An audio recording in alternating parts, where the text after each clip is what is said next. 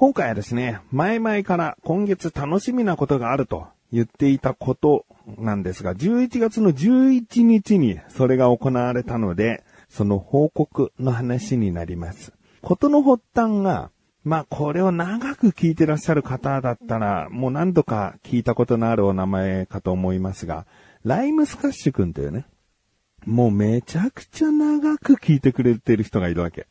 もうこの番組もおそらく全部聞いてるし、小田カルチャーももちろん全部聞いてるし、あの、他にもね、僕は過去にいろいろ楽しいトークとか口でさラジオとか、えー、コンビニ侍とかね、そういった番組をやっていたんですが、それらもおそらく全部聞いている。そのもう超ヘビーリスナー、ライムスカッシュ君っていうのがいるんですね。その方からね、あの、連絡が来て、来年から諸事情によりちょっと忙しくなりそうなんで、横断歩道の我々のメンバーの可能な方々と、えー、食事、お酒を飲みたいと思っておりますと。えー、ラジオの深会などが難しければ、個人的な食事会みたいなものを開催していただけたら幸いなのですが、いかがでしょうと。ご連絡をいただいてですね。確かに、もうこの番組でもですね、他の番組でも、その、昔はね、オフ会って言って、こう聞いてくださってる方を、こう、呼んで飲み会をしたりしていたんですけど、もうここ最近本当にしてなかったんですね。えー、なので、まあ、ライムスカッシュ君と会うことはほとんど、えー、なくなってもいたんだけれども、ライスカ君からそういったきっかけをいただいて、よしと。じゃあね、この番組でオフ会を開催して何日にやりますって言えばいいじゃないかと思うんだけど、その、集まんねえっすよね。基本集まんねえと思っちゃってるんですね。なので、もうね、ライスカ君がそうやって言ってくれてるなら、ライスカ君を囲う会じゃないけど、まあ、そんぐらいの勢いで、うちはメンバーを呼んで、ライスカ君も来てもらって一緒にお酒飲もうよと。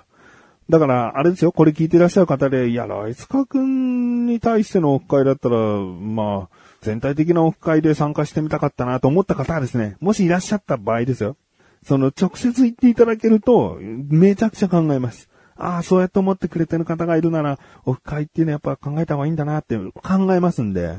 まあ、今回はライスカ君がそういったこう、アクションを起こしてくれたっていうのが僕の中でやっぱ大きくてね。なので、もうメンバー集めてですね、飲み会をしてきました。えメンバーはですね、ライスカ君と僕と、もちろん小田カルチャーの小高、そして、楽しいトーク口レサラジオを一緒にやっていた、マシュルことシバンちゃん。そして、コンビニ侍という、まあ、6年ぐらいね、音声番組やっていたんですが、えー、菅井くんことチャボ、ね、えー、僕とチャボでコンビニ侍という番組やってたんですね。で、これ結構あの、視聴数高くてですね、僕が手掛けている番組の中では人気があったんですけど、ちょっとやむを得ず終了を迎えてしまった、まあ、コンビニ侍の菅井くん。この全5人で飲み会しようと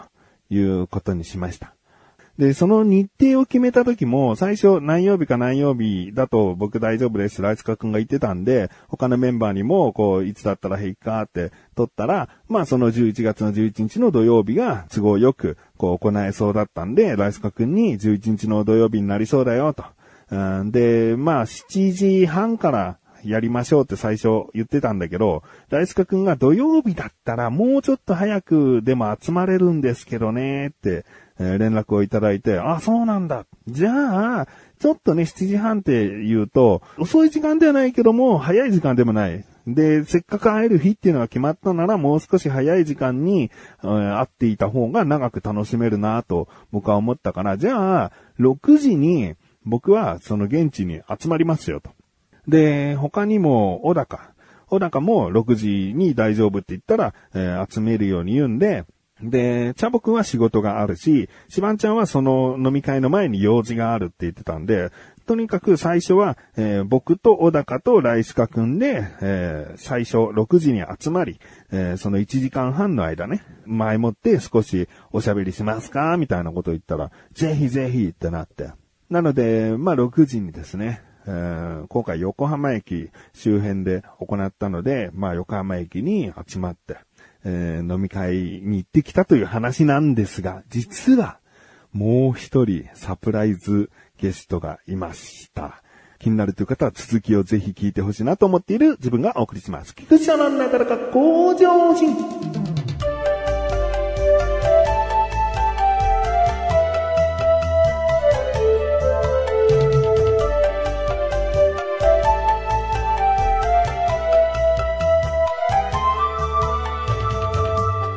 さあ、もう一人ね、いるということで、通な方はですね、関本くんでしょって思うかもしれないね。関本くんっていうのも元メンバーで、もう初期の創設メンバーでもあるんだけど、まあ確かに、毎回のことであれば関本くんにも声をかけていたんですが、関本くんね、まあもしこれ今関本くんが聞いてるなら、直接この、直接じゃないな、これ反接的すぎるんだけど、関本くんに言っておきたい。何かあれ以降、詳しいことは言わないよ。あれ以降、一言でも現状どうなってるのか教えてくれるとこっちから連絡しやすい。今僕の方から、あれ以来全くこう、どういう風になったかっていう状況が分かってないから、ちょっと声かけづらいわ。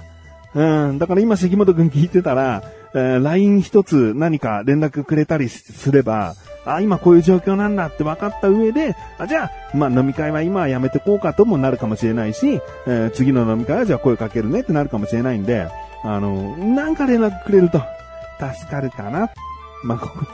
すいませんね。ちょっと仕様で使っちゃいました。これを、だってわざわざ LINE で送るのも難しいし、電話してとか、誰か一つ体に伝えてっていうのも難しくて、もし聞いてたらね、連絡くれるかなと思うので、まあまあ、あの、聞いてらっしゃる方には全く関係ない話でしたね。関本くんではなく、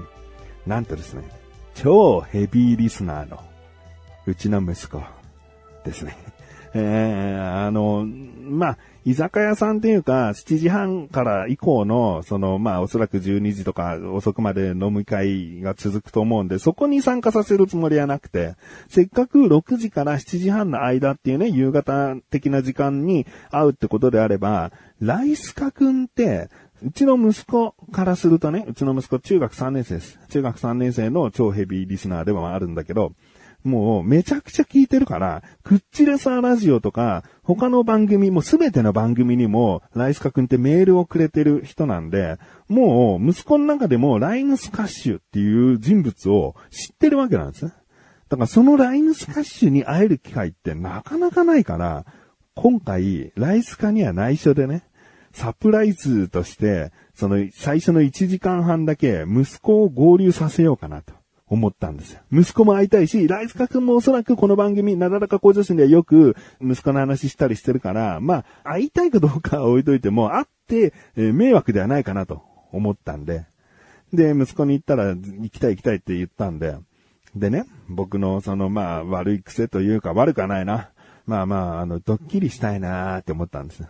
せっかくさ、まだ直接会ったことのない息子をサプライズで会わせるのであれば、なんかドッキリ的なことしたいなと思って考えたのが、まず6時に横浜駅のとあるコンビニの前で待ち合わせって決まってるんだけど、小高だけ、その待ち合わせ場所に向かわせときます。で、そしたらライムスカシ君は時間通りおそらく来るでしょ？で、二人がもう会ったよって、えー、言うのが、あの、分かったら、息子だけコンビニの周辺に派遣します。で、息子は、なんとなくこう往復して、あれ？っていうような、うん、もしかして？みたいな、その、気になるけど、ちょっと一旦通り過ぎてみたいな。リアクションをしつつ、小田カルチャーの小高さんですよね？って声をかけてくれよと。で、ああ、いつも聞いてます。つって、写真撮ってください、握手してください。つって、もう超リアルファンの演技をしてと。そしたらライスカはさ、え？小田カルちゃんにこんなファンいるの？みたいな。多分すげえ驚くんじゃないかなと思ってね。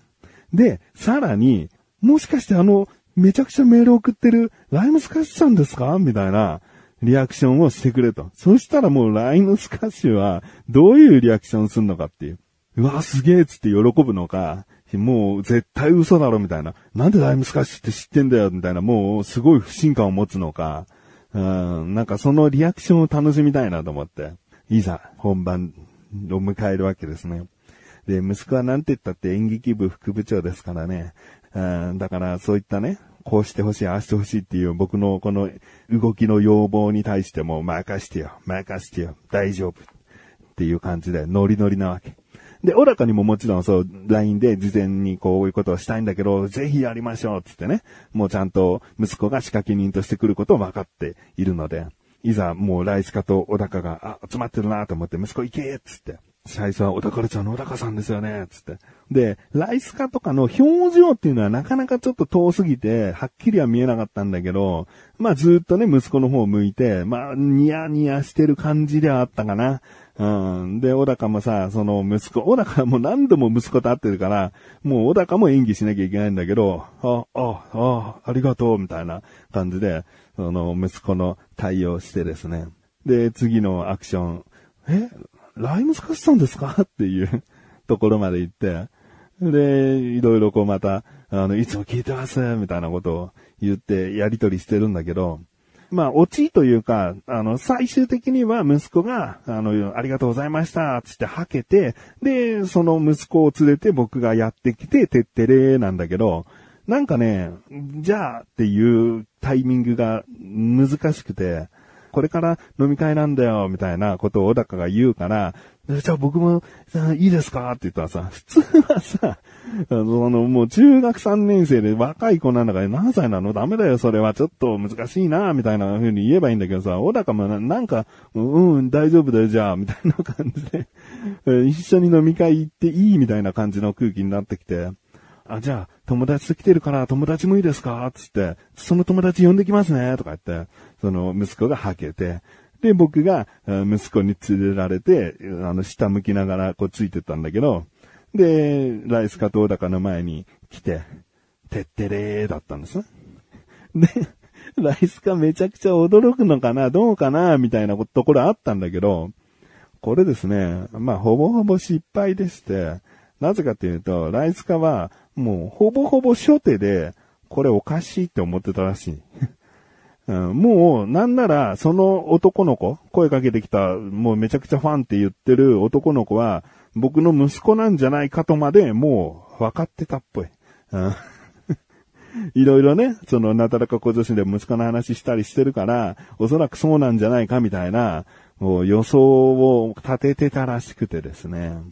うん、もう、しょっぱなからずっと、もう、騙せていなかった。うん、これね、簡単に言うとですね、小田カルチャーのリアルファンがいることがありえなさすぎて嘘ってバレちゃったね。うん、もう、もうとんでもない嘘ってさ、ありえなすぎると嘘じゃん。うん。だから、もう、それが嘘って分かったら、これはドッキリだなとか、これは何かおかしいぞって思うしかないんだよね。全然騙されるに値しないレベルに、小田カルチャーの認知度が低すぎた。うん、ということでですね、大失敗でしたね。うん、まあまあ、でもですね、息子と分かってですね、もうその4人で一旦、こう、楽しいひとときを過ごしまして。うん、まあどうしようかな。まあ飲み会自体の話となると次回に持ち越しになるのかもしれないけど、うん、まあ、まあもし話す、話せるような話すに値するぐらいの内容を、があればですね、次回話したいとも思います。